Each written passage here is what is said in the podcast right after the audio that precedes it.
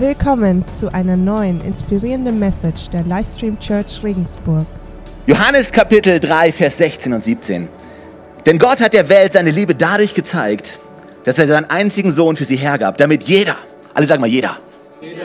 damit jeder, der an ihn glaubt, das ewige Leben hat und nicht verloren geht.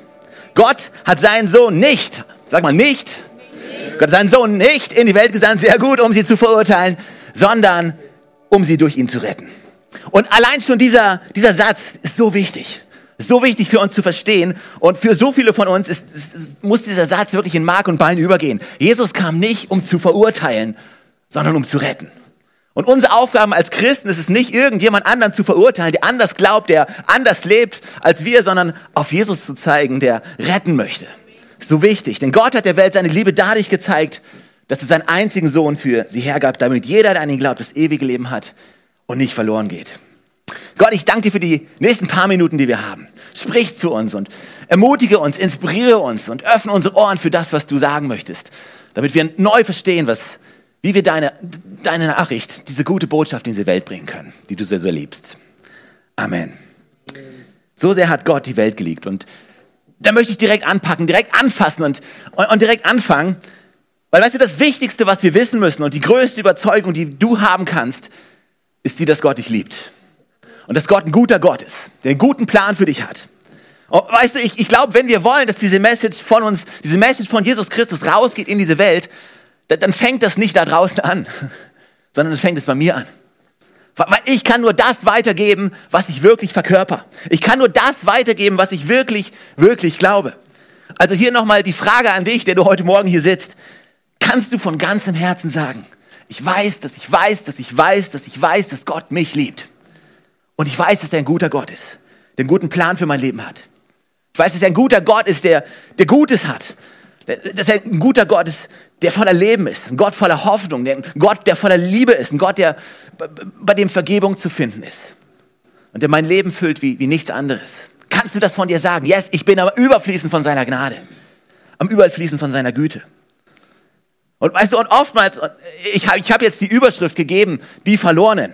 Ja, und die, die Verlorenen, damit, sind, damit meinen wir die, die Menschen, die Gott nicht kennen. Die Menschen, die noch keine Beziehung mit ihm haben. Und das Thema, was du dann oftmals damit in Verbindung bringst, und jetzt kommt so ein christliches Wort, was ich eigentlich überhaupt nicht mag zu benutzen, weil es halt so Evangelisation. Ja? Und allein schon bei diesem Wort, das, das ruft verschiedene Dinge hervor. Ja? Bei manchen ist es so, ja, wir müssen evangelisieren. Das müssen wir machen. Ja, und bei manchen ist es so, oh ja, ich, ich weiß, ich sollte, aber irgendwie, ich weiß nicht, ich, ich bin zu schüchtern und ich kann nicht. Und, und bei anderen ist es einfach so, boah, das ist ja voll oldschool, ja. Also, was ist das denn? Aber die Sache ist ja, das Thema ist ja, wir wissen, dass wir die beste Botschaft haben, die diese Welt jemals empfangen hat. Und wir wissen auch, dass diese Botschaft nicht bei uns bleiben darf, sondern dass diese Botschaft eine Botschaft ist, die, die geteilt werden muss. Weil eine Botschaft ist nur eine Botschaft, wenn du sie weitergibst. Ja? Ich weiß, das ist tief, aber. aber hey, die Realität ist, eine Botschaft ist nur eine Botschaft, wenn du sie weitergibst. Wenn du eine Botschaft nicht weitergibst, dann ist es keine Botschaft, sondern dann bleibt die bei uns stecken. Aber Gott hat die Welt so sehr geliebt, dass er möchte, dass die Welt gerettet wird. In Lukas 19, Vers 10, das steht, und der Menschensohn, Jesus ist gekommen, um zu suchen und zu retten, was verloren ist. Gekommen, um zu suchen und zu retten, was verloren ist. Was uns ein Hinweis darauf gibt, dass es etwas Aktives ist. Ja, diese Botschaft weiterzugeben ist nichts Passives, sondern zu suchen und zu retten. Zu suchen und zu retten. Okay, wir sind, wir sind davon, dazu berufen, zu suchen und zu retten. Und wir wissen, dass wir nicht die sind, die retten, sondern dass Jesus der ist, der rettet. Und deswegen ist diese Botschaft, deswegen ist es so wichtig, dass diese Botschaft von Jesus rausgeht in diese Welt. Gott hat die Welt so sehr geliebt, dass er möchte, dass sie gerettet wird.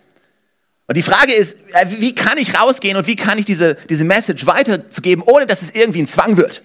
Ja, ohne dass es ein To-Do ist. Weil äh, hier ist die Sache, alle von uns haben genug To-Dos. Ja? Äh, ich weiß nicht, wie es dir geht. Vielleicht sitzt du hier und sagst, hey, meine Woche ist ziemlich leer. Ich hätte noch Zeit für ein paar Aufgaben. Okay, cool, komm nach dem Gottesdienst zu mir. Ich habe ein paar für dich.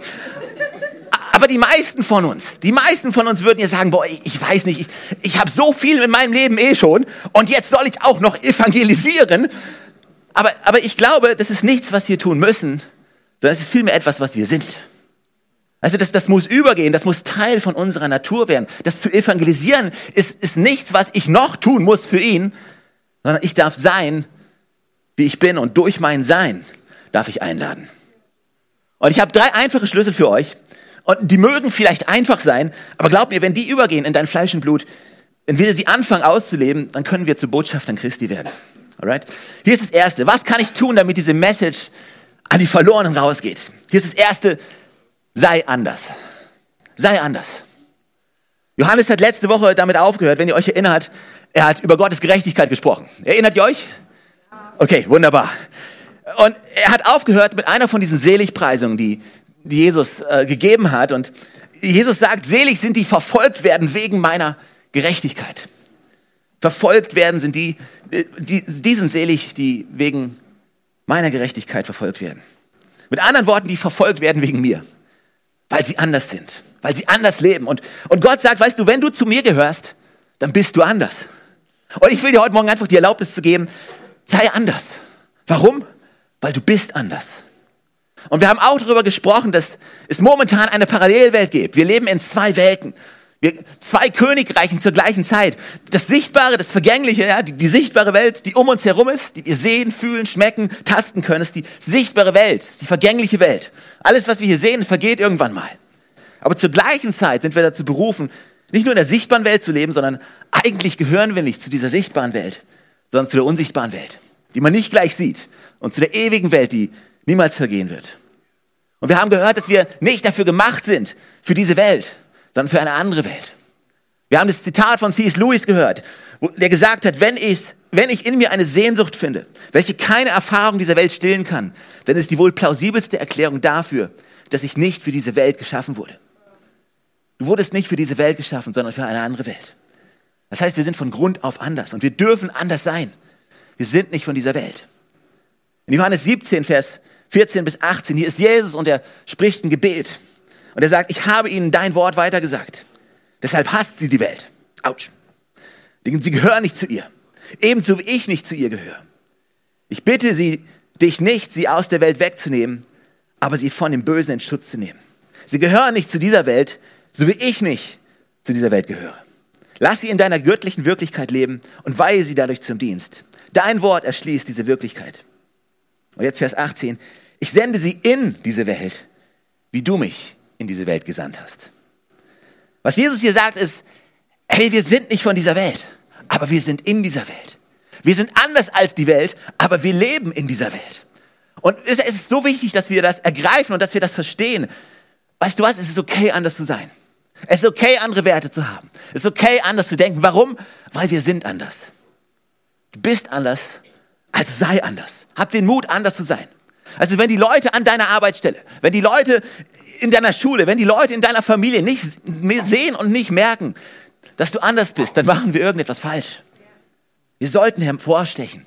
Und weißt du, manchmal machen wir uns Sorgen deswegen und wir wollen nicht anders sein. Wir wollen, wir wollen Anerkennung bekommen und wir wollen nicht rausstechen. Aber wenn wir genauso sind wie alle anderen auch, was, was ist dann der Unterschied zwischen uns und den anderen? Und Jesus sagt, seid Salz, seid Licht. Ein Licht stellt man nicht unter eine Halbe, nein, man stellt es, auf, stellt es auf einen Kerzenständer, damit das Licht überall hin scheint. Du bist berufen, anders zu sein. An deiner Arbeitsstelle sei anders, in deiner Schule sei anders, in deiner Familie sei anders. Wenn du einkaufen gehst, sei anders. Sei du nicht der, der an der Kasse steht und so drüber genervt ist über die Kassiererin, die so furchtbar langsam ist, ja, die sich tausendmal vertut. Sei du nicht einer von denen, die wie alle anderen auch, sondern wenn du an der Kasse bist, schenk ihr ein Lächeln und ermutige sie. Hey, wie cool wäre das? Ich, ich glaube, wir müssen Initiative schaffen, ja? Okay, liebe deine Kassiererin.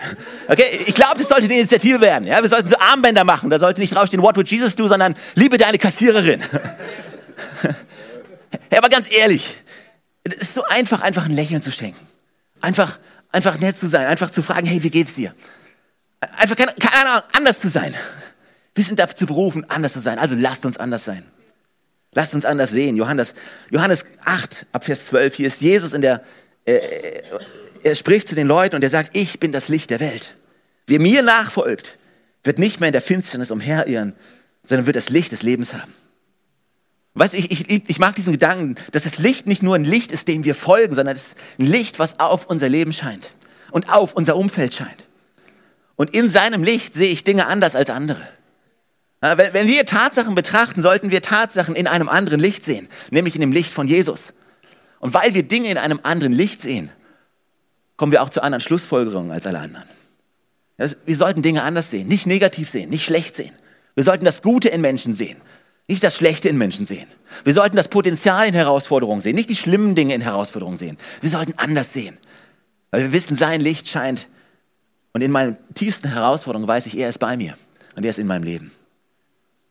Also, du kannst die Probleme, die dir jeden Tag begegnen, du kannst sie anders sehen. Warum? Weil Gottes Licht auf all, die Sachen, all, all diese Sachen scheint. Wir sollten anders sehen. Wir sollten anders denken. Römer 8, Vers 2, hier steht, richtet euch nicht länger nach den Maßstäben dieser Welt, sondern lernt in einer neuen Weise zu denken, damit ihr verändert werdet und beurteilen könnt, ob etwas Gottes Wille ist, ob es gut ist, ob Gott Freude daran hat und ob es vollkommen ist. Ja, wir sollten anders denken als andere.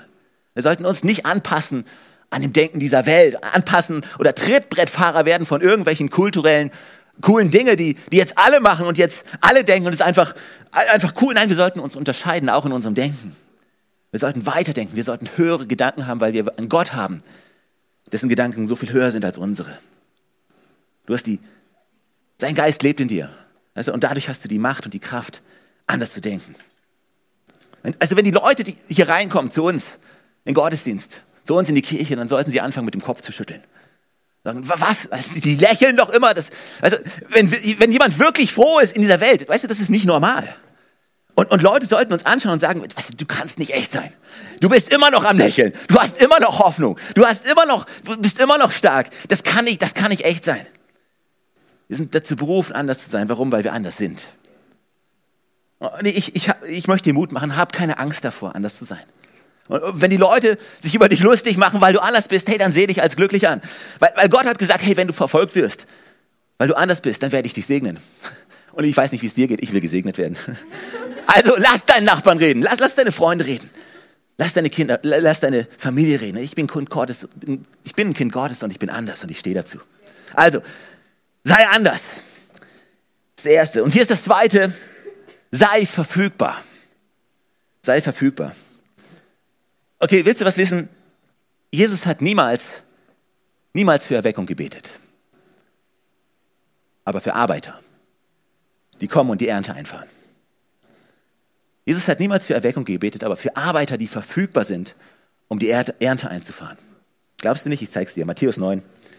Hier steht, Jesus zog durch alle Städte und Dörfer. Er lehrte in den Synagogen und verkündigte die gute Nachricht, dass Gott jetzt seine Herrschaft, aufrichtet und sein Werk vollendet. Er heilte alle Krankheiten und Leiden. Als er die vielen Menschen sah, ergriff ihn das Mitleid, denn sie waren so hilflos und erschöpft, wie Schafe, die keinen Hirten haben. Darum sagte er zu seinen Jüngern, hier wartet eine reiche Ernte. Aber es gibt nicht genug Menschen, die helfen, sie einzubringen. Bittet den Herrn, dem diese Ernte gehört, dass er die nötigen Leute schickt. Also Jesus hat nicht gesagt, hey, geht auf eure Knie, schließt euch in eurem Zimmer ein und betet, dass Erweckung kommt. Nein, er hat gesagt, betet, dass Arbeiter kommen.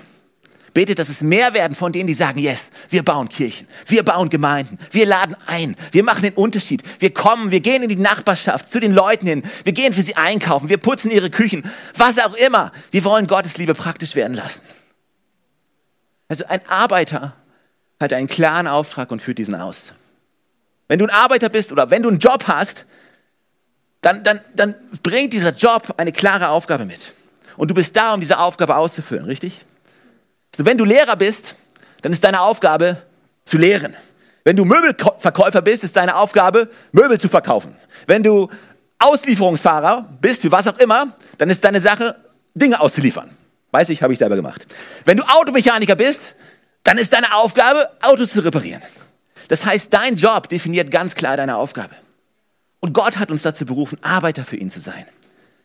Und hier ist die Frage, haben wir diese Aufgabe noch im Sinn? Weißt du, wir sind nicht hier, um, um ein paar Lichter aufzuhängen, um ein paar Songs zu spielen. Wir, wir, sind auch nicht hier, um einmal in der Woche in die Kirche zu gehen, irgendwie zu tun, als wenn wir christliches Chinesisch können. Wir sind auch nicht da, um einmal in der Woche eine Kleingruppe zu besuchen. Weißt du, wir sind hier und das ist der große Auftrag, den Jesus gegeben hat. Wo er gesagt hat, geht hinaus in alle Welt, macht zu Jüngern alle Völker, tauft sie auf den Namen des Vaters, des Sohnes und des Heiligen Geistes und lehrt sie alles zu halten, was ich euch geboten habe. Das, unser Auftrag ist klar. Der Grund, warum die Kirche hier ist, der Grund, warum du da bist, ist klar, um die gute Nachricht an andere Menschen weiterzugeben. Aber haben wir diese Aufgabe noch im Blick? Oder haben wir uns so verloren, sind wir betriebsblind geworden? Ist diese kleine Aufgabe, die ich habe im Betrieb, wichtiger als das große Ganze, was wir alle gemeinsam haben? Nämlich die gute Nachricht von Jesus rauszubringen. Ist uns diese Aufgabe noch bewusst? Wissen wir, weshalb wir hier sind? Weißt du, wenn du, die, wenn du diese Aufgabe verstehst, dann ist, es, dann ist es nicht nur ein Job, sondern es ist deine Passion. Es ist deine Berufung. Und es ist echt witzig, weil, weißt du, die, die Corporate-Welt hat das so verstanden. Wirklich, in jeder größeren Firma wird darüber gesprochen. Hey, es geht nicht darum, Leuten einen Job zu geben. Nein, als, weißt du, als Geschäftsführer, male die Vision von dem Unternehmen, die du hast. Und lade Leute ein, deine Ziele zu erreichen. Ja, Elon Musk, ich weiß nicht, ob du ihn kennst. Was ist sein großes Ziel? Wir wollen auf den Mars. Wir wollen raus ins Weltall. Und er sagt, weißt du, jeder, der bei mir arbeitet, weißt du, du baust nicht nur irgendein Instrument, du baust, baust nicht nur irgendeine Batterie. Nein, nein, unser großes Ziel ist das eine. Auf der letzten Willow Creek Konferenz war Horst Schulz und hat dort gesprochen. Ich weiß nicht, ob du Horst Schulz kennst. Er ist ein berühmter Geschäftsmann und er hat die Ritz-Carlton Hotelkette gegründet in Amerika, aber er ist ein Deutscher und er war dort und er hat auf diesem Kongress gesprochen und er hat über die Hotelbranche gesprochen. Und er hat über Dienstleistungen gesprochen. Und er war so leidenschaftlich darüber. Und wenn du ihn hörst, er sagt, wisst ihr, alle, die bei mir arbeiten, die wissen, dass sie nicht nur einen Job machen. Sondern, und so sagt er es, wir sind Damen und Herren, die anderen Damen und Herren dienen. Und ich finde es so cool. Und er hat so einen Wert aufgebaut. Und alle zusammen, sie alle zusammen haben diese Aufgabe, das beste Hotel zu sein. Und wir alle gemeinsam haben, er hat gesagt, wir haben diese Aufgabe, dass Menschen sich wohlfühlen bei uns. Und du bist, du bist, wenn du da arbeitest, du bist Teil von diesem großen Traum. Und, und du hörst ihn sprechen, du hörst das, das an und hey, er spricht über die Hotelbranche. Du, du sitzt da mit Tränen in den Augen und er hat über Hotels gesprochen. Und ich denke mir, man, der baut eine Hotelkette. Wir bauen die Kirche. Wir bauen das Zuhause Gottes. Sein Haushalt. Wenn wir über irgendetwas leidenschaftlich sein sollten, weißt du, wir, wir sind Kinder Gottes. Und wir dienen Kindern Gottes. Das ist das, was wir machen. Wir sind Kinder Gottes und wir haben unseren Wert gefunden in ihm und wir dienen all den anderen. Nicht, weil wir schlechter sind, nicht, weil wir irgendwie unten sind, nein, nein, weil wir verstanden haben, wer wir sind in Jesus Christus. Und wir sind leidenschaftlich deswegen. So ein Arbeiter arbeitet hart an sich selbst. Wenn du einen Job hast, also wenn du einen Job hast, dann besteht die Chance, dass du dich irgendwie weiterbildest. Ich, ich rede regelmäßig mit den verschiedensten Leuten aus den verschiedensten Unternehmen, die, die immer wieder Weiterbildungskurse machen, auf Weiterbildung gehen und äh, die sich entwickeln wollen. Warum? Weil sie nicht da stehen bleiben wollen, wo sie sind, weil, weil sie weiter sich weiterbilden wollen. Wann hast du dich das letzte Mal weitergebildet in deinem Glauben? Was, was ist die letzte Maßnahme, die du ergriffen hast? Also um zu wachsen im Glauben, um zu einem besseren Arbeiter zu werden im Königreich Gottes. Und ich sage Arbeiter und ich meine nicht Sklave. Also Gott will keine Sklaven. Ich habe eben gesagt, wir sind Kinder Gottes, keine Sklaven. Aber wir verstehen, dass wir Teil von seinem Haus sind und diese Botschaft rausbringen wollen. wann hast du das letzte Mal gesagt, weißt du was, ich will besser werden in dem, was ich, was ich mache und ich bilde mich weiter? Das erste ist, sei anders. Ja, sei anders. Hab den Mut, anders sein. Hab den Mut, Kopfschütteln auszulösen bei anderen Menschen, die dich sehen und die dich hören. Das zweite ist, sei verfügbar. Lass es zu, dass Gott durch dich hindurch wirkt. Und hier ist das dritte. Ganz einfach. Zeig ihn Jesus. Zeig ihn Jesus. Wir können nicht retten. Jesus kann retten. Also, und Jesus rettet nicht, indem er Menschen macht und ihnen sagt, was passieren würde, wenn sie nicht gerettet werden. Hey, wenn du nicht Christ wirst, dann wirst du in der Hölle schmoren. Und Gott wird dich bestrafen. Und ich denke mir, hey, boy, Freunde, ehrlich, über, über, überleg mal, wenn, wenn jemand zu dir kommt und sagt, du wirst mich heiraten. Und wenn du mich nicht heiraten wirst, dann wird was Schlimmes passieren. Also, wenn jemand das zu dir sagen würde, dann würdest du vermutlich sehr schnell wegrennen. Den zweiten Schritt, den ich dir vorschlagen würde, ist, geh zur Polizei und sag dafür, dass der Typ in die Kiste kommt, wo er hingehört. Aber, aber doch glauben wir, dass Gott genau das macht. Und wenn du nicht zu Jesus findest, dann wirst du in der Hölle schmoren. Also, Freunde, das ist doch nicht, das ist doch nicht, wie Jesus Menschen gewinnen möchte. Jesus liebt Menschen. Und es ist nicht die Verdammnis, die uns aus Angst dazu bringen sollte, ihn zu lieben, sondern es ist seine Güte, seine Gnade und seine Vergebung und seine Barmherzigkeit, die, die uns zu ihm zieht. In Römer 2 wird es, wird es wunderbar beschrieben und da müssen wir so viel besser werden, Leute. So viel besser. Und Römer 1, das Schluss von dem Römer 1 spricht von den gottlosen Menschen und es spricht über diese gottlose Welt und Paulus schreibt über all das, was sie machen und wie schlimm sie sind und was da alles passiert. Und dann kommt, dann kommt Kapitel 2. Und er hat gerade über diese Welt gesprochen und über diese gottlose Welt gesprochen, okay? Und jetzt adressiert er an die Christen. Er adressiert an die, die, die an Gott glauben.